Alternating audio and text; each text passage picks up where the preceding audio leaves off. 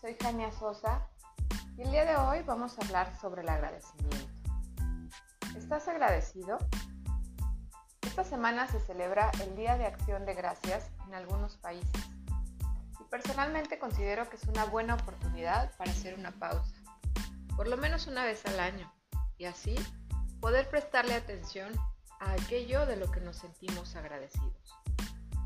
Este año en concreto la vida nos ha puesto a todos a prueba. Muchos seguramente hemos tenido muy de cerca situaciones complicadas de salud o de trabajo, conflictos al interior de las parejas o familias, por el reto que ha sido adaptarnos a una realidad alejada de cualquier cosa que nos hubiéramos podido imaginar que viviríamos. Sin embargo, a pesar de todo lo vivido en este 2020, podemos aprovechar la oportunidad que el calendario nos brinda para voltear a ver todo aquello por lo que estamos agradecidos. ¿Qué cosas de las que vives o qué de lo que posees te hace sentir bendecido? Particularmente en Puerto Vallarta podemos sentirnos agradecidos de tener una bella bahía llena de playas hermosas, de gente agradable que hace que puedas sentirte de vacaciones cuando simplemente estás en tu día de descanso.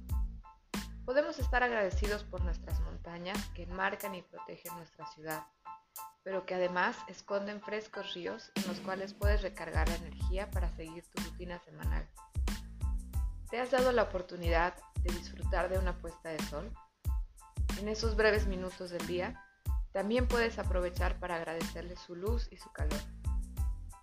Podemos sentirnos agradecidos por la posibilidad de caminar en calles seguras y tranquilas. Así podría continuar mostrándote todas las posibilidades que tenemos alrededor para dar gracias. Sin embargo, también existe la posibilidad de que desde tu perspectiva haya muchas otras razones que puedan hacerte sentir lo contrario. Pesar, dolor, lamento, etc. No lo puedo negar. Así como hay blanco, hay negro. No obstante, siempre tenemos la opción de elegir hacia dónde queremos dirigir nuestra atención. La vida nos da de todo, pero cuando aprendemos a tomar el control de nuestra atención, podemos quitar el piloto automático que quizás no nos funcione, porque a lo mejor este nos lleva a observar solo lo que nos hace falta o lo que está carente. Pero depende de nosotros cómo nos queremos sentir.